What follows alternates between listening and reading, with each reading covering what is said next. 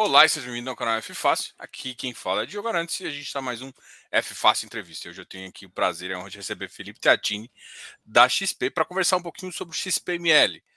Tem basicamente dois anos desde a nossa última conversa, é, dia 26, na verdade, de 2020, foi o nosso primeiro bate-papo aqui. E aí o Felipe tem a honra de, de voltar aqui para o canal depois de dois anos para a gente falar bastante aí do mercado uh, de shoppings e ainda com uma bela vitória do, do Brasil. Felipe, seja muito bem-vindo aqui ao canal e bora trocar uma ideia. Obrigado. Com certeza, obrigado, Diogo. Dia especial aí, primeira vitória do Brasil, foi sensacional, né? Tá todo mundo feliz demais. Começamos bem com o pé direito, o Richarlison é um monstro. E vamos nessa, cara. vamos lá, falar de coisa boa, falar muita coisa boa. As coisas estão muito bem aqui para gente. A gente está muito animado com, com esse ano. Eu acho que a gente teve um, um ano que definitivamente surpreendeu a todos é, positivamente. O, o, esse 2023, 2022 tem sido um ano, é, assim, considerando o que a gente imaginou no início do ano, espetacular. E hum, a gente está concluindo agora uma oferta de cotas aqui no XP Malls e a gente está bastante animado também com as perspectivas para o próximo ano, então vai ser uma conversa muito boa. Obrigado aí pelo convite. Que isso, massa. E, e, na verdade eu acho que o assunto a gente pode começar justamente com essas perspectivas, né? Eu vou abrir aqui o último relatório e a gente pode falar um pouquinho da questão de desconto, de NOI. Eu acho que isso vai dar, porque assim, o primeiro tópico que eu pensei assim, olha, vamos falar do mercado de shoppings do Brasil. Mas, ao mesmo tempo, vamos trazer os dados, né? Eu, eu queria que você falasse um pouquinho disso. Até no último relatório, vocês fizeram bem um panorama bem otimista aí do, do mercado. Eu vou colocar aqui, e se quiser já ir tocando aí, sobre o que, que você está vendo desse, desse mercado de shopping na atual conjuntura. Assim. Vamos esquecer Legal. um pouco o mercado de economia, vamos pensar no mercado real mesmo.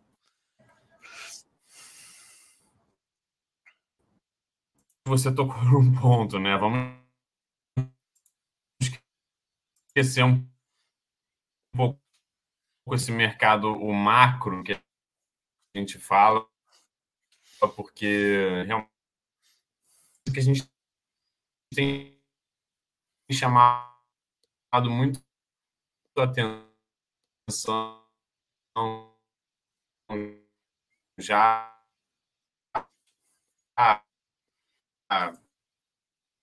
há alguns meses e, a gente começou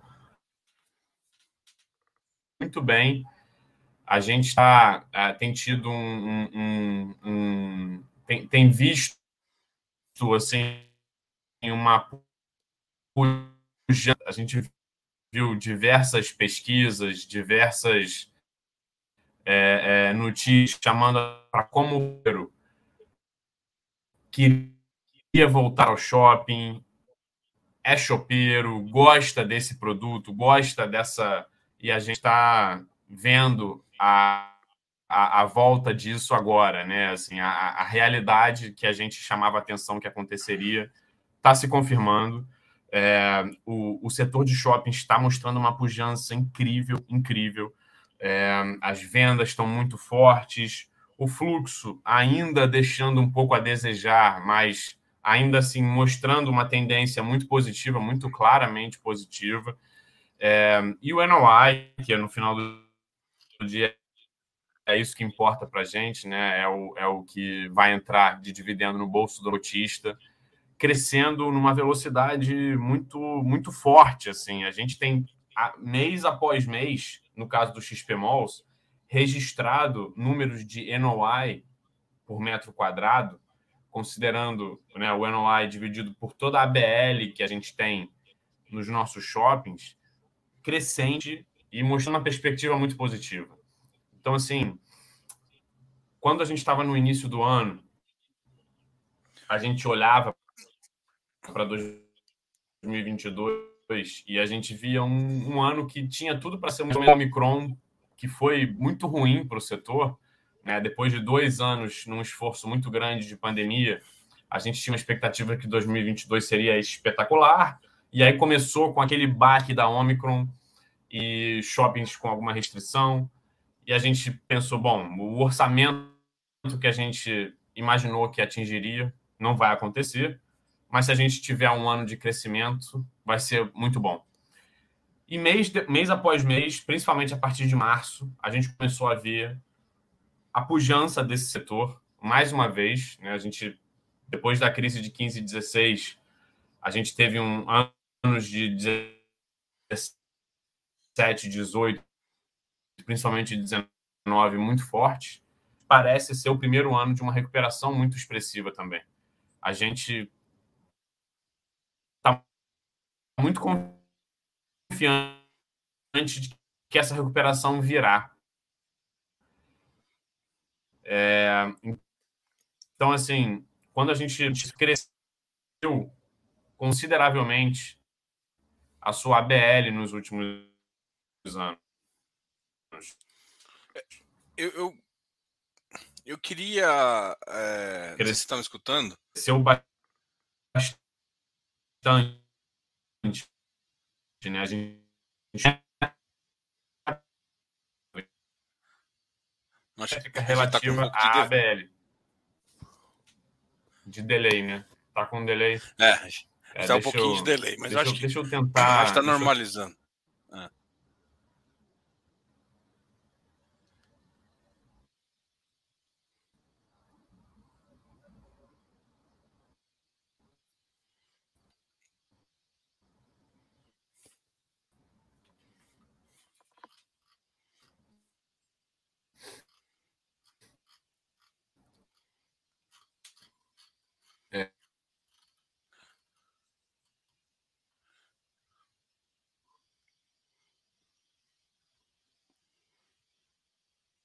Como é que você está? Tá me escutando normal? O pessoal está vendo o mercado. É, o Felipe está tá, tá, travando aí bastante? Como é que tá? Ou eu estou travando?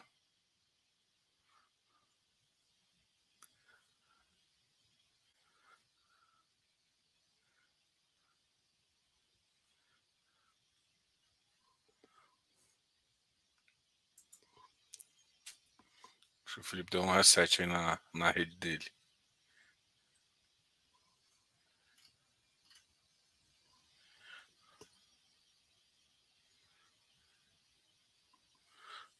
Ele caiu um pouquinho.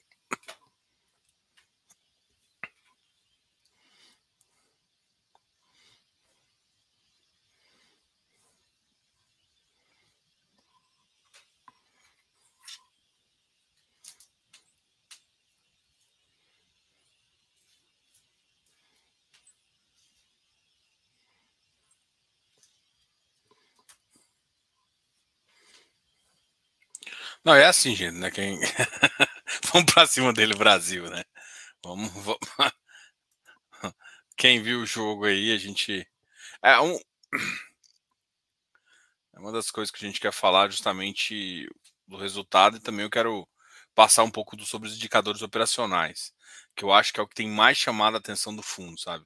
Então a ideia, é, quando eu, eu, eu quis, quero mostrar um pouco desses indicadores. Aí, ó, o Felipe tá chegando aí. Vamos lá. Aí, Desculpa, gente. É, é, o que eu estava falando, né? Assim, a gente. A gente falando, da, acho que da BL, né? Acho que da BL. É, uma coisa que a gente chama muita atenção é que o XPMOLs aumentou a sua BL consideravelmente nos últimos anos. Principalmente se a gente considerar que a gente comprou Estação BH em dezembro de 2021, Shopping da Bahia em fevereiro de 22 e Via Parque também ali no final do ano passado e ainda assim as nossas métricas por metro quadrado têm aumentado muito. Então, a, gente sempre gosta de olhar para a métrica por metro quadrado, porque ela, na nossa visão, isso é, mostra como as aquisições têm sido aquisições bem-sucedidas, aquisições rentáveis, aquisições que melhoram os números do fundo. Né? A gente teve essas últimas três aí: Estação BH, Via Parque e Shopping da Bahia. O Via Parque é um shopping mais desafiador, indiscutivelmente. É um, é um FII listado, então todo mundo conhece ele. É, ele é, é um shopping que está passando por algumas dificuldades, mas muito bem administrado. Tem um superintendente que é um dos melhores superintendentes do Brasil e tem um caminho aí muito, muito claro, muito certo para os próximos anos. Isso é quando a gente olha para a estação BH, com certeza uma das melhores aquisições que a gente fez na história do fundo. O shopping é muito forte, está indo muito bem. E Shopping da Bahia é uma das maiores referências do Brasil. Assim, o Shopping da Bahia é o segundo shopping inaugurado no Brasil em 1975. É uma referência. Então, quando você olha para o portfólio do XP Malls, hoje a gente está falando de ter o melhor outlet do país, que é o Catarina Fashion Outlet, que é o nosso principal shopping em termos de geração de NOI, em termos de ABL. Quando a gente olha para o Internacional Guarulhos, que é um shopping referência na América Latina, tem quase 80 mil metros quadrados de ABL, é uma pujança, assim, um shopping que faz 120, 125 milhões de NOI ano, muito forte, é uma máquina. A gente tem o Cidade de São Paulo, que provavelmente é um dos melhores shoppings quando a gente olha a métrica por metro quadrado no Brasil, muito eficiente, muito rentável. A gente tem Shopping da Bahia, que é o segundo shopping inaugurado no Brasil, uma máquina, assim, uma referência, um shopping de 86 mil metros de ABL, disparado, o principal shopping na cidade. Quando você pergunta para o soteropolitano o que, é shopping, ele vai te falar shopping da Bahia, com certeza, ou Iguatemi Bahia, que é o antigo nome do shopping da Bahia. Então, o, o XP Malls é uma oportunidade de você tá, ter posições nos principais shoppings do Brasil. Assim, a gente chama muita atenção disso. E os nossos números têm mostrado isso. Né? Quando a gente olha para a nossa geração de resultado, a gente tem gerado, a cada mês, a gente tem conseguido fazer distribuições acima dos meses anteriores, né? ou iguais, a gente não tem tido quedas na distribuição de dividendos, isso está muito evidente. Mas mais do que isso, a gente tem acumulado resultado não distribuído. A gente, assim, pouca gente tem visibilidade disso, mas a gente tem quase dois meses de resultado não distribuído no fundo, acumulado no fundo não distribuído, para fazer frente a eventuais adversidades, a uma despesa financeira que a gente sabe que o XP Malls vai incorrer, está incorrendo já desde agosto desse ano. A gente voltou a pagar juros e despesa financeira depois de quase dois anos em carência. Então, assim, a gente tem tentado chamar atenção para uma coisa que o mercado não está vendo. E aqui eu não estou nem falando só de XP Malls, eu digo a indústria inteira eu tive um, um, a gente teve uma, uma, sorte e a gente está tendo um prazer imenso de fazer uma transação, uma, uma, aquisição de um shopping agora com dois concorrentes nossos, que são o VISC e o Mall 11. Os três fundos se juntaram para comprar o Campinas Shopping.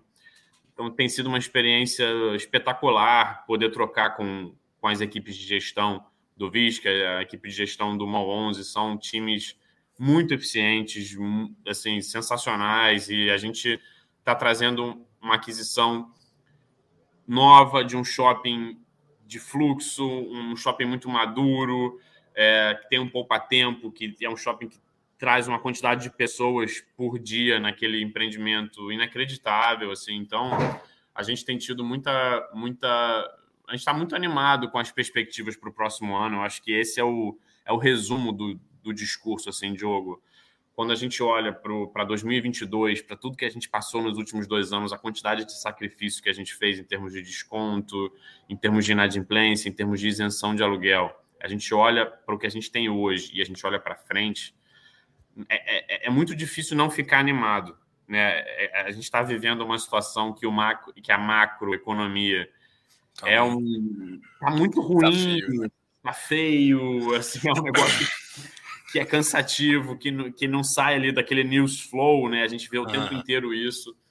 Mas quando a gente olha o micro, e eu bato muito nessa tecla do micro, micro, micro, o setor de shopping está muito forte. Então, assim, é impossível estar pessimista no nosso lugar. Né? E não somos só nós. A gente, eu, eu converso com os meus concorrentes, com os meus os, os, pares que a gente tem aqui na indústria, e está todo, muito, todo mundo muito otimista para os próximos trimestres, semestres, ano. Eu acho que a gente tende a ter um, momento muito bom daqui para frente. Essa é a nossa Legal. expectativa. Não, e, e, é engraçado, porque assim, foi, é um dos aspectos que eu queria trazer para essa conversa.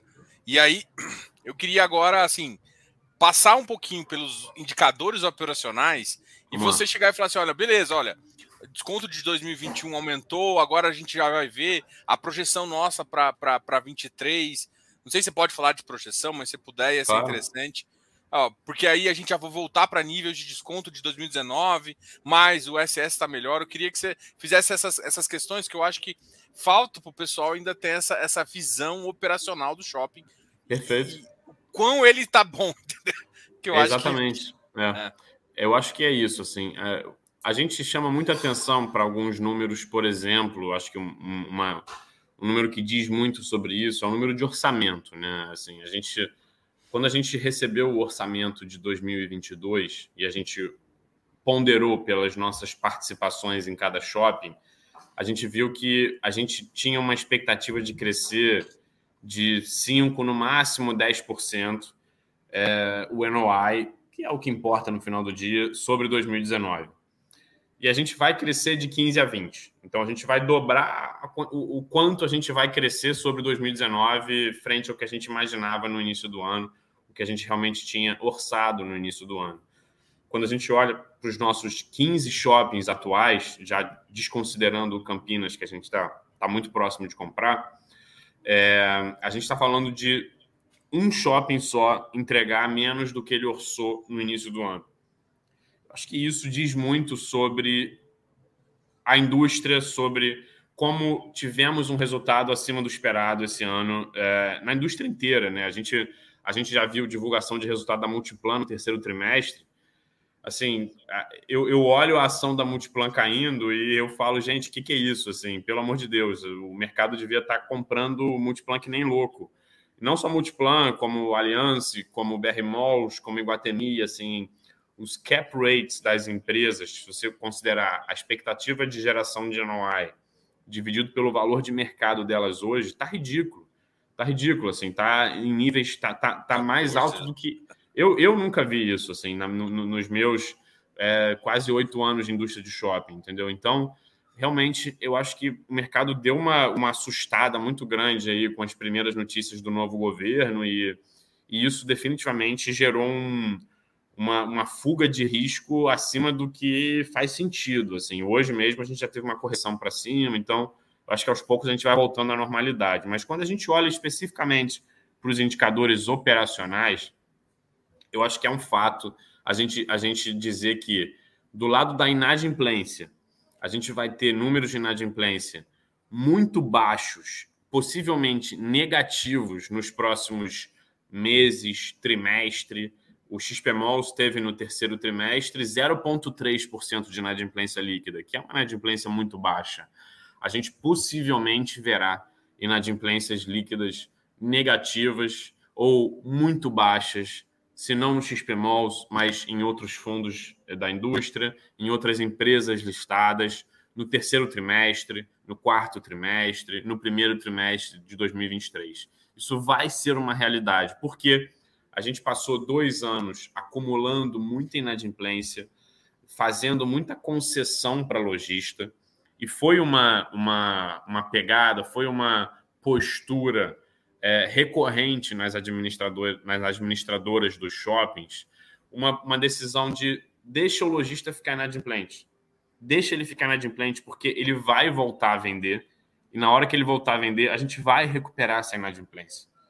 Então, é muitas vezes a gente fica naquela, naquela decisão. Despeja o lojista, a gente é, devemos ser mais agressivos com eles nas negociações ou não. Deixa ele, aguenta um mês, aguenta dois meses de inadimplência, sabendo que ele vai pagar e vai recuperar isso depois. Muitas vezes é melhor você, você aguentar um, dois meses de inadimplência, porque você sabe que você vai recuperar depois. E esse número de inadimplência baixo e possivelmente até negativo, mostra isso, né? Então mostra que a gente tem conseguido recuperar muita coisa. A vacância vai cair. A gente, se a gente considerar o que a gente tem em assinatura ou já assinado, né? A gente está falando de uma foto de setembro. Se a gente olhasse já outubro, ainda mais novembro, a gente vai fechar esse ano com uma vacância muito próxima de 3,5, quem sabe até abaixo disso que já é uma vacância que a gente começa a conversar com 2019. Né? A gente tem chamado muita atenção para isso. Os, os indicadores operacionais da indústria inteira, mas principalmente dos melhores portfólios, e quando eu falo melhores portfólios, olhando para todos os fundos listados e para todas as empresas listadas, para mim é indiscutível que o XP Malls conversa com um portfólio mais multiplan em Guatemi do que BR Malls e Allianz, que é, eu diria, o cluster que os nossos é, outros fundos é, é de shoppings conversam, a gente sabe que esse, esse cluster um pouco mais alto tem tido uma performance mais expressiva e a gente está vendo isso nos números assim, jogo. Então, a vacância vai bater os seus 3,5% com 3% no final do ano. Os descontos vão cair para baixo de 2% no consolidado do quarto trimestre. Parece muito difícil acreditar que vai ser acima de 2% no quarto tri. E a gente deve entrar 2023 num cenário muito positivo. Claro que quando eu falo isso, eu estou considerando que a gente não vai ter uma ruptura macroeconômica, né? Assim, uma, uma assim, um ministro da Fazenda é. que seja muito contra o que o mercado espera, ou decisões aí é, muito contra o que o mercado espera por parte do novo governo. Mas se a gente mantiver minimamente o caminho que a gente está, a gente vai ter 23 e 24 muito fortes. Assim, não tem como não acontecer isso. Tudo leva a, a crer isso. E os preços estão muito baixos. Os preços das cotas estão extremamente deprimidos. Assim, gente, eu vou chamar atenção para alguns pontos que me levam a crer que o XP Malls vai ter uma correção considerável nos próximos meses e, e, e trimestres. Né? Assim, primeiro, só comparação com os seus pares, eu acho que já nos leva a crer que a gente vai ter uma correção no preço do nosso fundo, porque a gente tem pago um dividendo muito próximo ao que o VISC paga, muito próximo ao que o MOL 11 paga, fazendo uma, uma, uma, uma, uma relação ali para o valor da cota patrimonial muito próximo ao que o HGBS paga também. E a gente está com uma cota assim, 5, 6, 7 reais abaixo desses concorrentes. Então, é muito natural acreditar que após a oferta ou nos próximos semanas, meses, a gente vai ter uma correção, porque quando você olha os indicadores operacionais do XP Malls, a gente tem números que superam os nossos pares, os nossos concorrentes, que batem muitas vezes empresas listadas. Então, por que, que a nossa cota está 5, 6, 10 reais abaixo dos nossos pares? Assim, não, não, não faz muito sentido lógico para mim. Além disso, a gente tem uma quantidade de resultado acumulado não distribuído que ninguém tem. Então, isso vai, isso vai ser suficiente para fazer frente a pré-pagamento de dívida, pagando eventualmente alguma multa, se tiver que pagar, sem ter queda de dividendo, manutenção de um nível de distribuição alto, como tem sido, né? não vai ter queda na distribuição. Mesmo quando a gente começar a pagar a despesa financeira do segundo CRI que a gente tomou em 2021 para comprar o shopping da Bahia, isso não vai ter, isso não vai gerar uma queda no dividendo, porque a gente tem quase R$ 1,40 de resultado acumulado não distribuído. Então, a gente vai conseguir manter esse nível de distribuição muito alto. Isso também vai gerar, na minha visão, uma correção para cima no preço da nossa cota. E eu acho que o principal argumento que a gente tem é, uma, é, é público, assim, eu não estou trazendo absolutamente nenhuma informação que o mercado não tem. É o fato de que a gente tem duas expansões que são extremamente rentáveis, a gente está tá falando de uma expansão no Cidade Jardim, que está pronta já. É um dos principais shoppings do Brasil. Cidade Jardim é o shopping que tem o maior ticket médio do Brasil inteiro. A gente está falando de um dos melhores shoppings do Brasil, que faz parte do portfólio do XP Malls. A gente fez uma expansão, está fazendo uma expansão lá.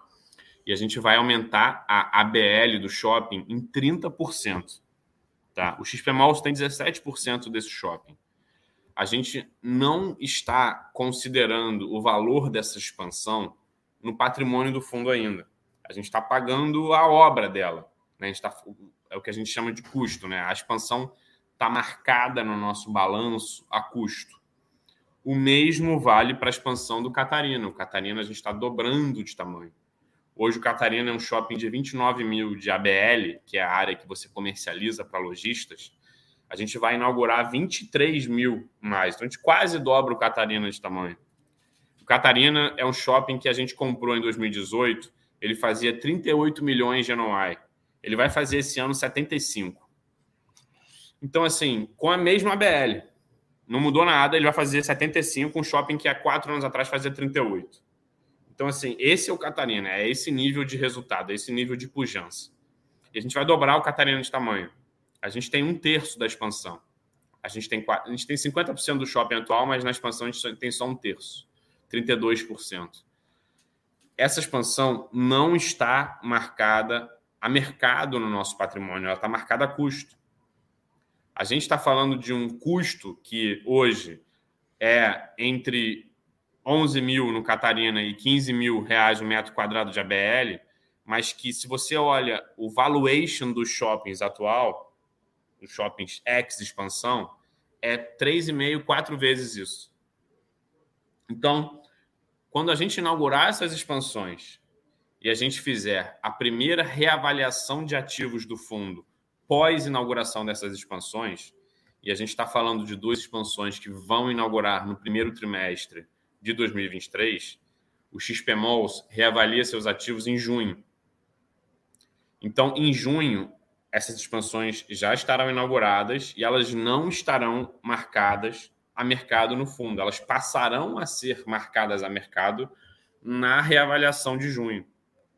Isso vai gerar naturalmente um incremento na cota patrimonial. Numa conta de padeiro, isso vai aumentar a cota patrimonial entre 15 e 20 reais.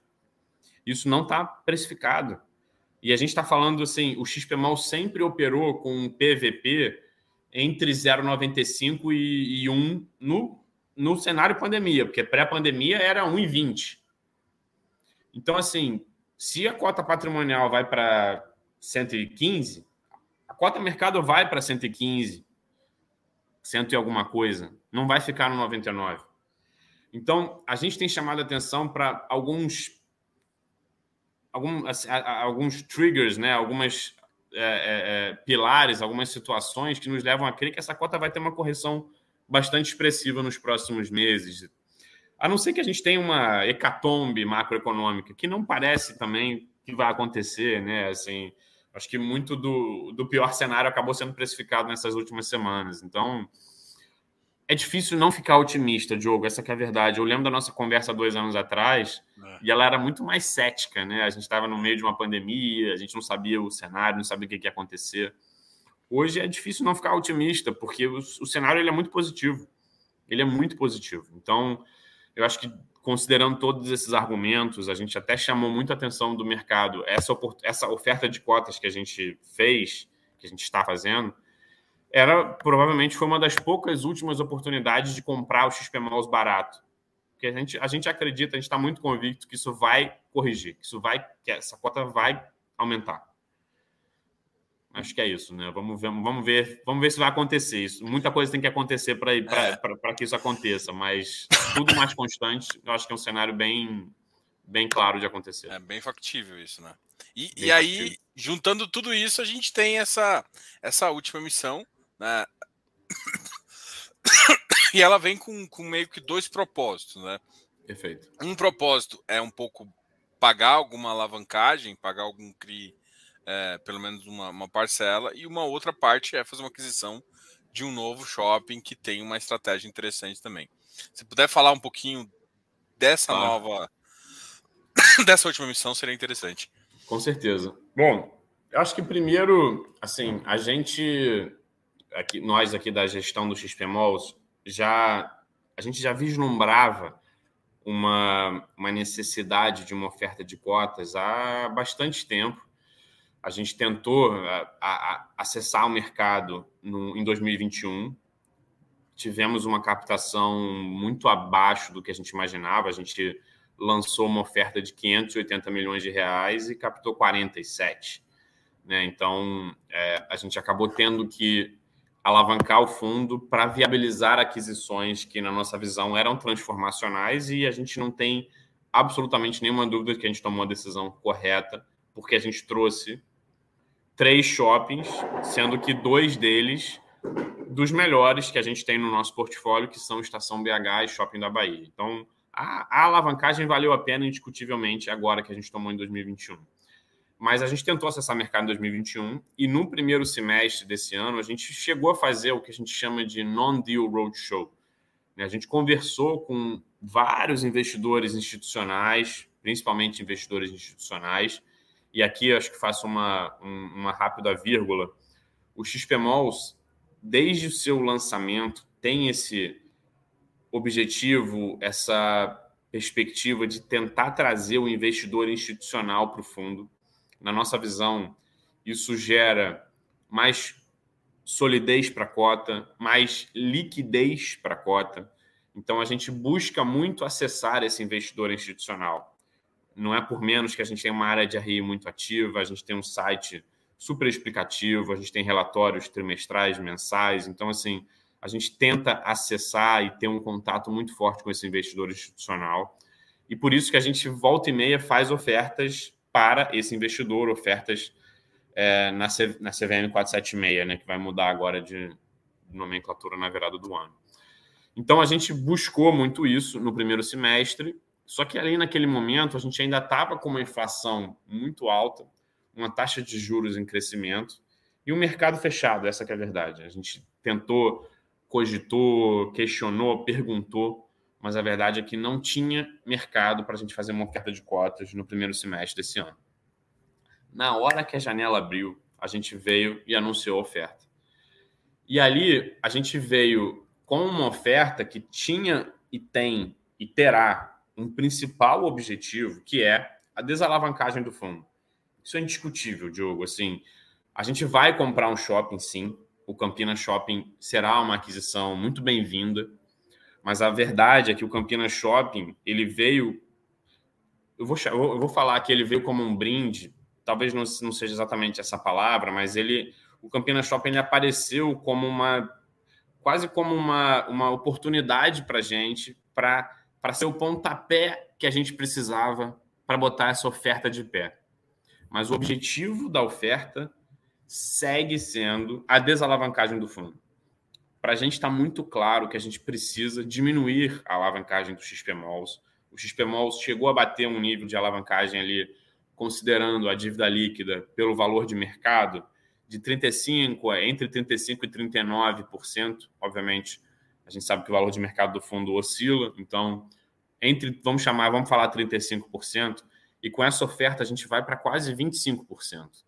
Então, é uma diminuição considerável da alavancagem do fundo, só que é uma diminuição da alavancagem não só por uma dívida líquida menor. A gente não vai só botar dinheiro em caixa e falar que a gente tem uma dívida líquida menor.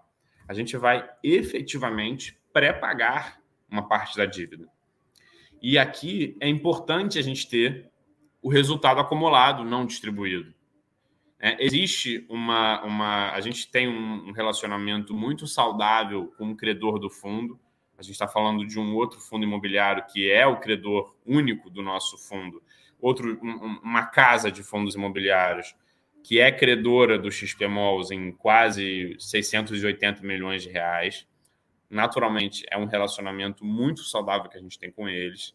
A gente tem uma negociação para uma amortização pequena que não teria uma multa, mas a gente cogita, naturalmente, dado o benefício que gera esse pré-pagamento, prepagar mais do que a gente já tem negociado.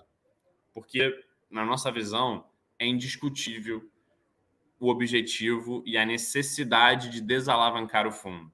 Existe uma conta que a gente fez, que é uma conta muito também, uma conta simples, que é para cada 20 milhões de reais que a gente pré-paga de dívida, a gente incrementa em um centavo a despesa financeira do fundo, porque é, é basicamente isso que diminui a minha despesa financeira no meu resultado mensal ao pré-pagar 20 milhões de reais.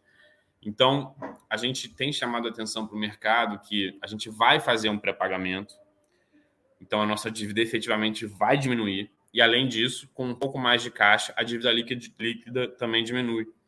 Então, a gente acredita que com isso que a gente vai fazer, com o pagamento das expansões do Catarina e do Cidade Jardim, e aqui também fazendo um dando um pequeno passo atrás, né? A gente já vem pagando as expansões do Catarina e do Cidade Jardim há bastante tempo, né? Assim, o Cidade Jardim já está há um ano e meio em, em obra, Catarina um ano e pouco. Então a gente já está pagando essas expansões há muito tempo.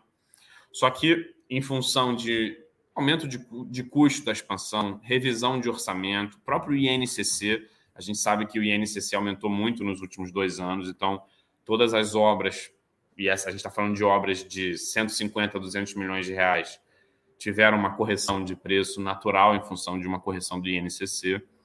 Então, em função dessa correção, a gente precisou captar mais para fazer essas expansões. A gente vinha pagando com caixa do fundo que o fundo já tinha. Só que a verdade é que, dado todo esse cenário mais desafiador, faltou dinheiro. Então, a gente conseguiu já é, suficiente para fazer frente a pré-pagamento de dívida, para fazer frente a expansões do Cidade Jardim e do Catarino. E por último, a gente vai ter a aquisição do Campinas Shopping. Então, assim, nessa ordem, eu diria que é indiscutível essa ordem para a gente, tá? Então, acho que isso é o que a gente quer chamar atenção. Para a gente é pré-pagamento de dívida, expansões dos nossos, de dois dos nossos principais shoppings. Em terceiro lugar, a aquisição do Campinas Shopping, que é um excelente shopping, é indiscutível, é um shopping muito maduro, de muito fluxo, gerido e administrado pela BR Malls, que é uma das maiores administradoras do Brasil, que será fundida com a Aliança agora. Então, vai ser uma administração aliança que já administra outros cinco shoppings nossos, seis considerando Estação BH. Então a gente está falando assim de uma administração muito saudável. Vai ter uma troca de administração naturalmente, né? A gente está falando de um shopping que foi adquirido no meio de um cenário potencial de questionamentos do CAD em função da fusão. A gente sabe que a Aliança é proprietária do Parque Dom Pedro, que é uma é um monstro em Campinas, então é natural, é natural que o Campinas Shopping fosse o, o ativo a ser vendido. Então a gente vai ter uma troca de administração, mas é um shopping que vem sendo muito bem administrado há muitos anos. Eu trabalhei na BR Malls, então eu posso dizer isso com muita propriedade. E a gente vai entrar lá numa aquisição que juntou três dos principais players dessa indústria. Então a gente está falando de três é, gestoras que vão trazer um nível de qualidade, um nível de cobrança, um nível de escrutínio para o resultado do Campinas Shopping muito grande.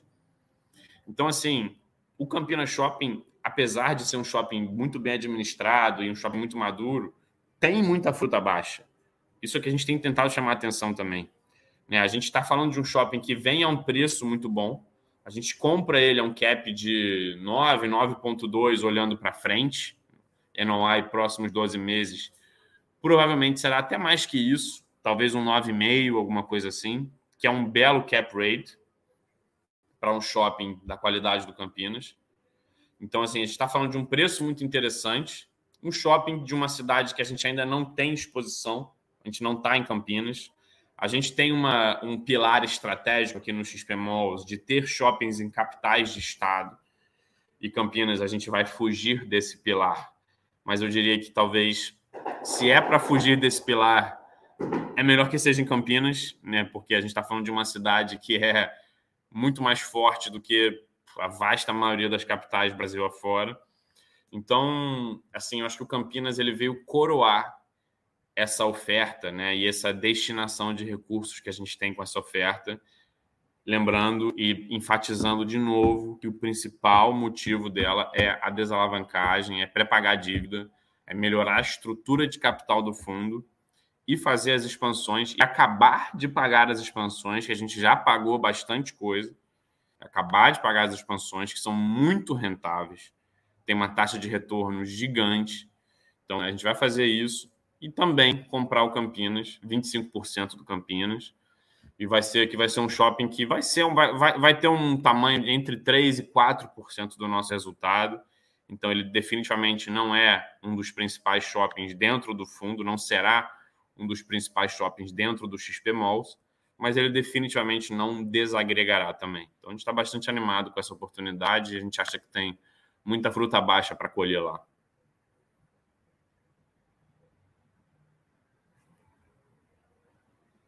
Não estou te ouvindo, Diogo. É, não, eu tinha mutado aqui porque eu estou com a tosse. Então, assim, para 2023, né? Como é que você enxerga? uma das primeiras perguntas, muita gente começou com shopping pensando naquele 13 eh, terceiro ali, né? Era, era uma coisa que sempre vinha acontecendo, mas a partir de 2019 acabou o mesmo faturamento aumentando nessa data, foi usado meio que para normalizar, né?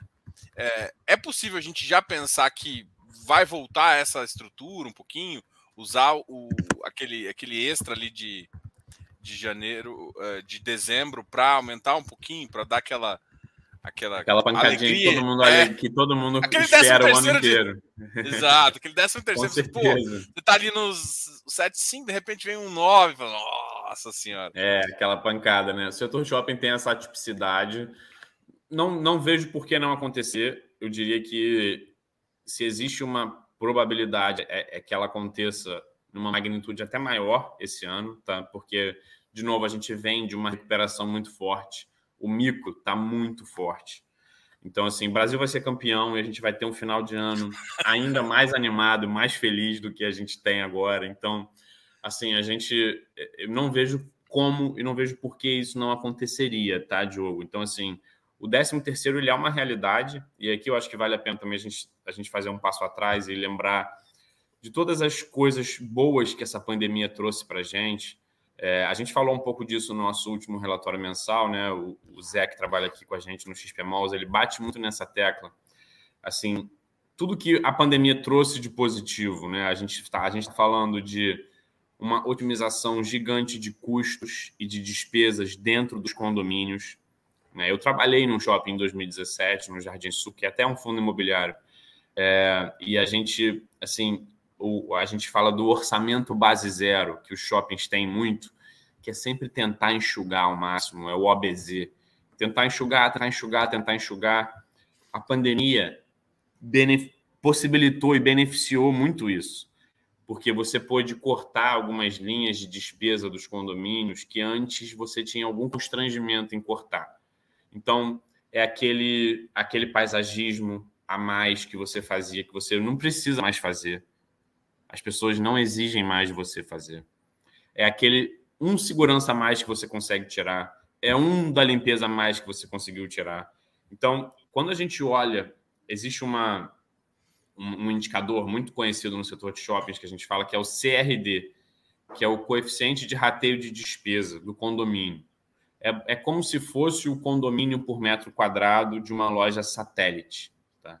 Porque a gente sabe que as lojas âncoras pagam condomínios subsidiados, né, menores, dado a importância, a relevância que elas têm nos shoppings. Mas as satélites pagam valores de condomínio padronizados com todas as outras. E os CRDs se mantiveram iguais ou até caíram entre 2019 e 2022 no nosso portfólio. Isso é uma prova de que os shoppings fizeram um dever de casa, muito grande na contenção de despesas, no controle de despesas, no controle de custos que os condomínios têm. Isso diminuiu a necessidade de aporte condominial. E na hora que você começa a vender, quando você tem um condomínio controlado, quando você tem o, o, o lojista paga um boleto só, que junta principalmente três despesas. É o aluguel que ele paga, obviamente, e aí, dentro do aluguel, você tem dois aluguéis, que tem um aluguel mínimo e o aluguel variável, que é de acordo com a venda dele acima de determinado patamar. Cada lojista tem uma negociação diferente. Você tem o condomínio e você tem o fundo de promoção. Né? Então, está falando de uma rúbrica. São três rúbricas que juntam um boleto único do lojista. O que vale é o boleto único. Então, se o lojista está vendendo e o custo de ocupação dele começa a cair, o que é o custo de ocupação? Valor da venda dividido pelo boleto total. Se o custo de ocupação dele começa a cair porque a venda está aumentando e o custo dele está baixo, está tá, tá estável, você abre espaço para aumentar o aluguel. Então, aquela correção de aluguel que você teve que isentar por causa da pandemia, por causa do IGPM extremamente alto, agora você cobra. Agora você consegue cobrar, porque ele está vendendo o custo de ocupação dele baixou muito. Então você consegue efetivamente cobrar isso. O mesmo vale para o 13 terceiro aluguel. Durante os últimos dois anos, muito comum a gente parcelar 13 terceiro aluguel em 12 vezes. Não me paga um 13 terceiro, me paga um dozeavos por mês ao longo do próximo ano. Porque eu sei que você está estrangulado. não, não me paga o 13 terceiro aluguel, eu te isento dele. Eu te dou um desconto de 50%. Isso aconteceu muito nos últimos dois anos, muito. Esse ano não vai acontecer. Vai acontecer para o cinema, para o entretenimento, para o lazer. Esse cara que ainda está sofrendo em alguma magnitude por causa de pandemia. Mas para o varejão, que está vendendo muito, pô, 30%, 40%, 50% sobre 2019, ele vai pagar o aluguel dobrado. Então, é muito natural imaginar que esse dividendo de dezembro, de janeiro, né, especificamente, considerando o resultado de dezembro, vai ser um dividendo mais gordo, mais animado, mais feliz, vai dar aquela alegria para o investidor. Né? Assim, assim a gente espera, e eu digo isso não só para o XP Malls, mas eu imagino que os meus concorrentes vão ter capacidade de fazer isso também, porque a gente tem, eu, eu converso muito com eles, e a verdade é que, de novo, vou bater na tecla, o micro está muito forte. Assim, o, o que eu acho legal do nosso setor, do shopping, é que ele é muito tangível. Eu recebo, não estou brincando, tá? Eu recebo de 10 a 15 mensagens por final de semana de conhecidos, gente de mercado, amigos meus, investidores do XP Malls, que vão no Cidade Jardim, que passam pelo Catarina, pela Castelo, e falam: caramba, tinha uma fila de carros no Catarina. O Cidade Jardim estava lotado. Então, assim, as pessoas vêm, sentem, tocam no shopping cheio, shopping bombando, shopping pulsante. Isso já é uma verdade, isso já é uma realidade muito clara. Então, é muito natural imaginar que o resultado virá. A gente está muito convicto que ele virá. Eu tenho curiosidade muito, é, até porque você já trabalhou em shopping, em, porque basicamente é o seguinte: você projeta 2023, né? Uhum. E aí você faz uma projeção com orçamento, com base numa, num nível de crescimento, eu acho que talvez atrelado a PIB. Como é que é essa, essa referência? Até porque o que eu quero perguntar, né? Me explica um pouco como que funciona esse modelo em relação Processo aos shoppings, né? É, como é que como é que funciona esse processo dos shoppings e, e pergunta agora vem uma pergunta mais talvez complexa que é assim estão é, pensando em revisar esse 2023 por conta do macro porque assim é, até eu imaginava pré-eleição que, uh, independente de quem ganhasse, o caminho estava muito certo.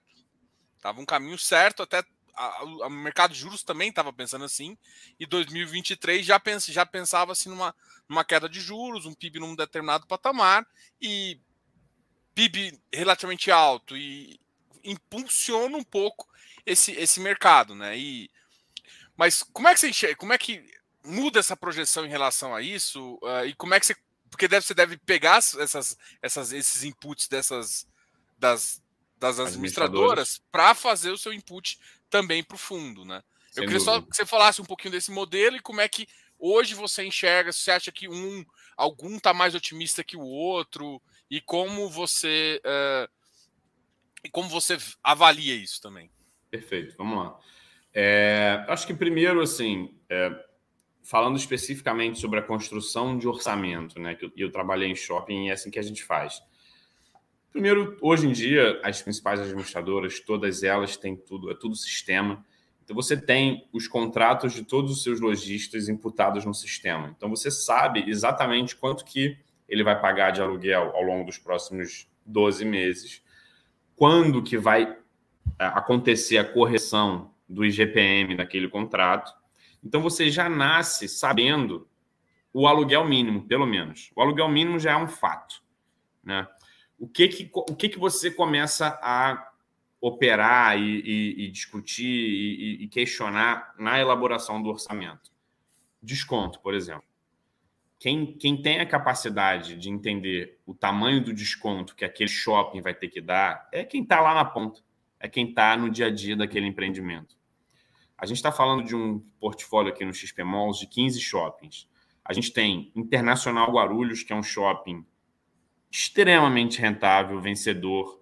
Você bota tudo, você bota um, uma, um pau de, de vassoura lá e vai virar uma árvore aquele negócio, porque é um negócio que dá vida naturalmente. Assim. O, Shopping Internacional Guarulhos é inacreditável a quantidade de resultado que ele gera em qualquer operação. Ele é muito rentável. Por outro lado, você tem shoppings muito mais afiadores, assim, eu, eu, não tenho problema em falar. O Santana Park Shopping é um shopping muito difícil, ele é um shopping que está num ambiente muito pouco adensado, muito residencial, pouco, pouco corporativo. Então, ele é um shopping que ele tem os seus horários, ele precisa de evento, ele precisa de cinema, e a gente sabe que tudo que a gente passou nos últimos anos. Então, sabendo as particularidades do shopping, você parte de uma base que é dada, que é o aluguel mínimo, e você começa a imputar o que, que você vai ter que ter de desconto para cada lojista e tudo mais. Além disso, você estima uma venda. É claro que você pode pegar um número ali de projeção de, de, de vendas no varejo, PMC que seja, mas você tenta, geralmente você tem um conhecimento do seu shopping, dos seus lojistas, você consegue estimar uma venda que eles vão conseguir fazer, porque isso vai gerar algum aluguel variável, isso vai ser mais uma linha de receita para você. E você também, com base na venda que você estima que ele vai ter, você entende se você ele vai precisar de desconto ou não. Então, os principais números que você vai projetar são vendas especificamente, né? Se, ele, se esse cara vai conseguir vender, se ele não vai, se você vai ter que dar desconto para ele, se não vai, e quais as lojas que você vai trocar. Ah, tem uma loja que eu sei que vai ter uma renovação de contrato em julho. Uma loja desafiadora, ela não está indo bem. Eu vou considerar que esse cara vai sair. Eu vou ficar quatro meses com essa loja vaga e vou conseguir locar em outubro. Então, aí começa esses. Assim que você vai construindo orçamento, loja a loja, shopping a shopping, a gente tem isso feito pelas administradoras.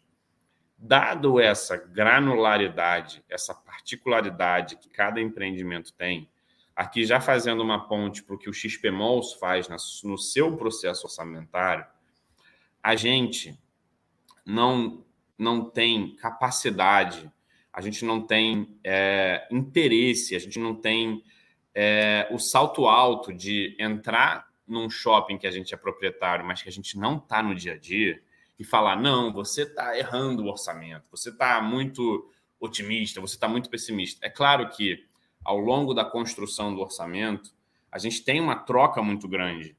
E, e o fato da gente ter hoje seis administradores de shoppings no nosso portfólio, da gente ter 15 shoppings no nosso portfólio, nos permite ter uma visão muito interessante do que, que um está falando, de quanto otimista um está, quanto pessimista o outro está, quanto o Nordeste está indo bem em relação ao Norte, em relação ao Sudeste.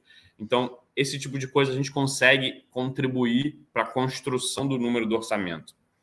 Mas dizer se a Vivara do Estação BH vai ter que ter um desconto de 20% no mês X, eu não tenho essa capacidade. Não tenho e não quero ter. Né, a, a nossa pretensão não é essa como gestor de uma carteira imobiliária, de um fundo de shoppings. A gente não quer administrar o shopping. Não é nossa pretensão essa. A gente quer contribuir para o dia a dia como minoritário. Essa é a, a, a pretensão do XP Malls. A gente acredita que a gente consegue fazer isso. Então, eu não vou tomar esse tipo de decisão. Eu vou contribuir com a discussão para que a decisão seja tomada lá na ponta. E a gente acredita que contribui bastante. Então, o que, que a gente faz? A gente pega esses orçamentos dos shoppings, depois que eles estão concluídos, pluga dentro do nosso número e a gente tem, assim, um número que a gente acredita que vai acontecer, que a gente imagina que vai acontecer. E a gente pega isso e a gente dá uma cortada, porque a gente tem uma visão muito conservadora. Então, quando a gente olha, por exemplo, para os próximos 12 meses, para a gente está muito claro que, considerando tudo que vai acontecer, despesa financeira, inauguração das expansões, crescimento do setor, a gente vai conseguir entregar com tranquilidade de 75 a 76 nos próximos 12 meses ali de 2023. A gente acredita que dá para fazer tranquilamente. Ou seja, eu, eu, eu, diria que se existe um risco aqui, é daqui para cima. Tá? Então, assim, eu acredito sinceramente que isso é, é piso para nossa distribuição. Se vai ser ou não, depende de algumas coisas. A gente sabe que a gente está num mercado que tem seus riscos e suas oscilações, mas a gente acredita que dá para chegar. Então, assim que a gente constrói o nosso orçamento, a gente pega Cada shopping e cada shopping tem a sua metodologia e a gente constrói assim.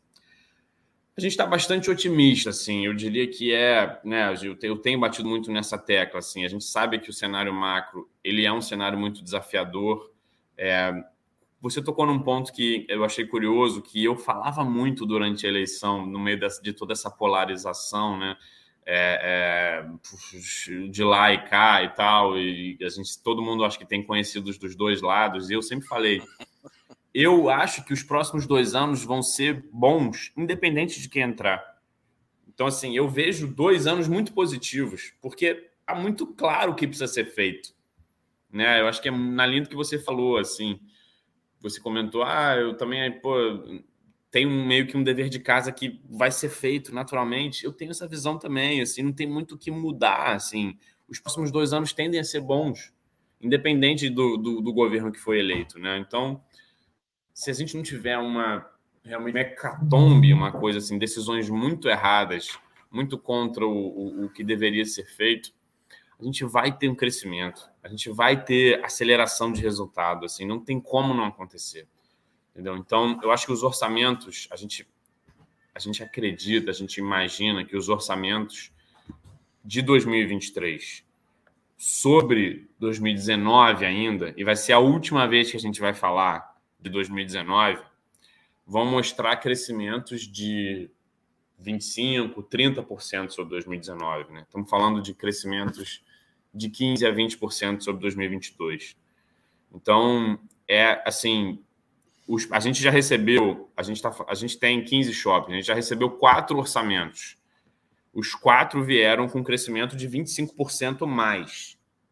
25% mais sobre 2019. Né? Então, assim, não tem muito como acreditar que esse negócio não vai crescer, assim, jogo, assim, na boa, assim, tá, tá dado, o cenário tá dado. É só a gente não ter uma avalanche atingindo o Brasil, que ele vai acontecer.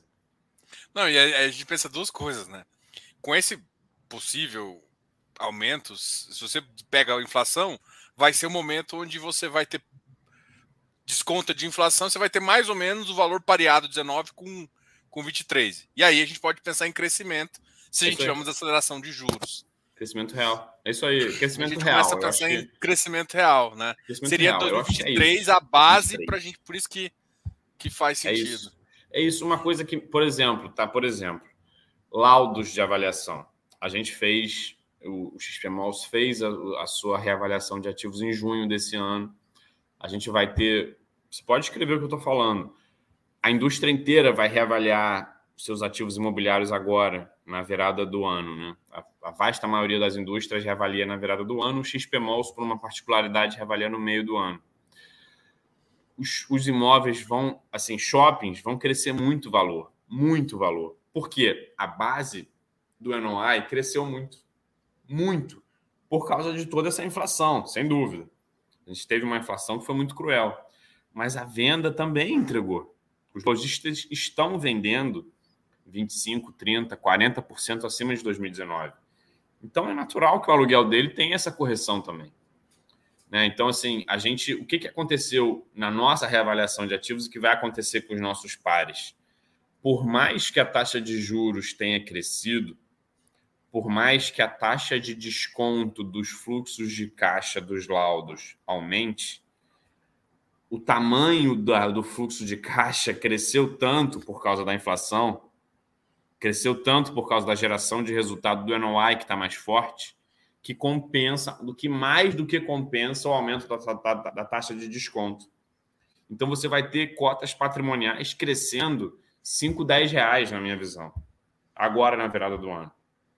Entendeu? Então isso tudo vai gerar, de novo, mais uma pressão para cima nas cotas, porque as coisas estão acontecendo. Os fundos estão distribuindo dividendos mais altos. Quando a gente compara, a gente, a gente, o XPMOL distribuiu uma média de 55 centavos em 2019 e a cota bateu 140. A gente está distribuindo 75, a cota está 99. Muito curioso isso. né? Eu, acho, eu, tenho, eu tenho uma última pergunta aqui, e, e, essa, essa pergunta é que assim, eu tenho conversado com, por exemplo, gestores de, de lajes, e está claramente uma visão da mudança de índice de GPM para IPCA. Mas uhum. aí eu, eu, até escutando você, eu, eu ainda eu vejo que na indústria de shoppings parece que não tem muito isso, o GPM ainda vai ser, ainda é o indicador, não, não teve essa ruptura que os outros setores têm. Você tem alguma. Sim. O que, que justifica isso e vai continuar assim, você acha? Vai, vai continuar assim. Isso, isso, inclusive, você tocou num ponto eu esqueci de comentar. Você tinha falado disso, né? De, de eventualmente mudança de base contratual. Eu acho que isso foi uma outra verdade que a indústria inteira teve ao longo da pandemia. Ninguém, ninguém, nenhum shopping que eu conheço mudou contratos ao longo de 2020 e 2021. O que todo mundo foi, fez foi aditar contratos por pequenos períodos para dar um desconto aqui, para isentar um, um IGPM ali, uma correção anual de inflação aqui, ou alguma coisa assim mas ninguém mudou a base contratual. Muito pelo contrário, tá? Eu digo isso com bastante propriedade. Por exemplo, é, a, gente, a gente teve é, em 2019, se eu não me engano, a, a, a fusão da Aliança com a Sonai, né, com a Sonai Sierra Brasil. E a gente comprou o Plaza Sul Shopping logo antes da fusão, tá? meses antes da fusão. Plaza Sul era da Sonai. A Sonai tinha algumas particularidades, entre elas, ela cobrava IPCA, ela corrigia por IPCA, e ela não cobrava o 13º aluguel nos seus shoppings. É uma curiosidade isso, a Sonai realmente ela instituiu isso em, em, algum, na, na maioria dos ativos. E o que, que a Aliança começou a fazer depois que ela comprou a Sonai? Mudar isso. Volta tudo para a IGPM e conforme a gente for renovando os contratos nos shoppings da Sonai, a gente vai colocar a cobrança do 13º aluguel. O padrão da indústria é esse. E esse será o padrão. A gente não vai mudar isso. Então, assim, a indústria de shoppings, e, e aqui eu estou falando do que é feito. Eu não estou nem dizendo a minha opinião pessoal, tá? Minha opinião pessoal tá, até talvez seria diferente, mas o, o fato é que os shoppings todos estão mantendo o IGPM como seu indicador, como seu índice de, de referência para correção dos contratos, mantendo correções anuais em todos os contratos, mantendo uma característica que é muito normal e que ficou defasada nos últimos dois anos, que é o degrau. O que é o degrau? É quando você coloca já no contrato uma correção real no valor do aluguel por metro quadrado daquele lojista no segundo, ou no terceiro, ou no quarto, ou no quinto ano. Os contratos comerciais de shopping são contratos de cinco anos. E você coloca ali que aquele aluguel vai começar a 100 reais no primeiro e no segundo ano, no terceiro ano vai ser 110, no quarto ano vai para 120. Esse é o degrau que a gente fala. Isso é além da correção por inflação. O degrau foi sendo isentado durante a pandemia, porque a gente não tinha como cobrar mais do lojista que não, que não conseguia vender, que não conseguia operar porque o shopping estava fechado, que as pessoas não estavam indo para o shopping. Agora a gente está conseguindo cobrar isso. Então, essa, esse degrau vai voltar a ser cobrado também. Então, isso é uma outra realidade que não mudou. O fato de que a gente cobra aluguel variável, o fato de que a gente cobra décimo terceiro, isso não mudou. E por que, que isso acontece? Porque a gente sabe que o setor de shopping é um setor muito resiliente.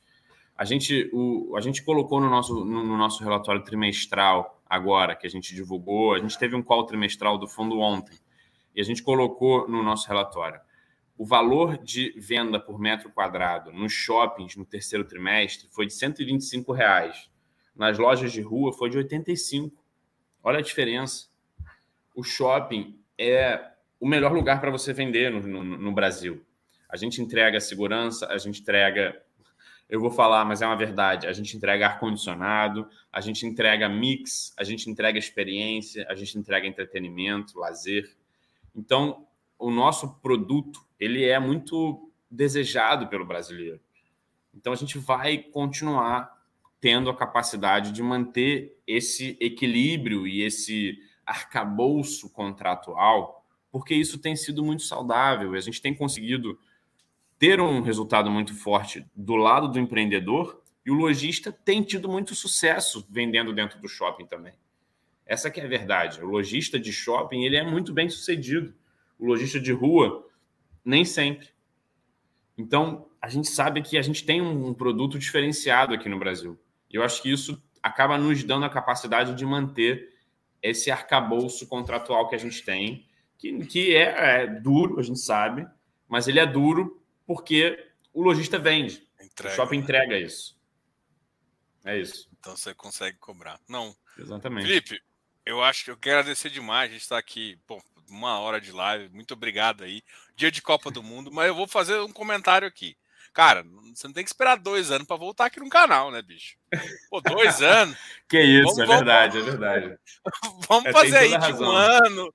Ali no final de é 2023, espero que a gente já esteja mais otimista. Tá marcado. Tá marcado o jogo. A tá marcado, vai pode... conversar.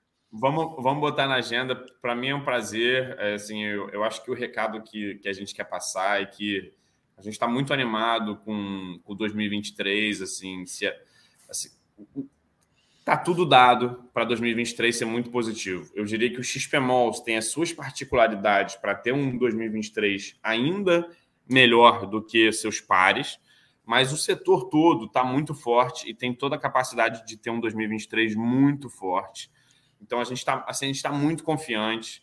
E aqui, poxa, fica um agradecimento imenso e te dar os parabéns aí pelo trabalho que você faz. Eu acho muito legal, acompanho suas lives, acompanho seu trabalho. É, é um prazer para mim estar tá aqui. Eu espero que a gente tenha a oportunidade de ter outras conversas como essa nos, nos próximos anos e muitos anos aí à frente. Não, com certeza. Eu quero agradecer demais. Eu acho que o pessoal conseguiu enxergar duas coisas que eu acho que tá no relatório, vocês fazem no call trimestral, que é mostrar o resultado operacional. A visão operacional dos shoppings tem ficado positiva e mesmo estando descontado, assim, às vezes o pessoal, ah, só, só compensa comprar é, uma análise que, que eu quis mostrar também é: só compensa comprar a ação? A ação realmente está com cap absurdo. Mas os fundos imobiliários, para quem quer uma renda e gosta do dividendo, também está interessante. Os resultados operacionais estão aí, estão mostrando isso. E eu acho que o mercado ainda não enxergou todo esse potencial.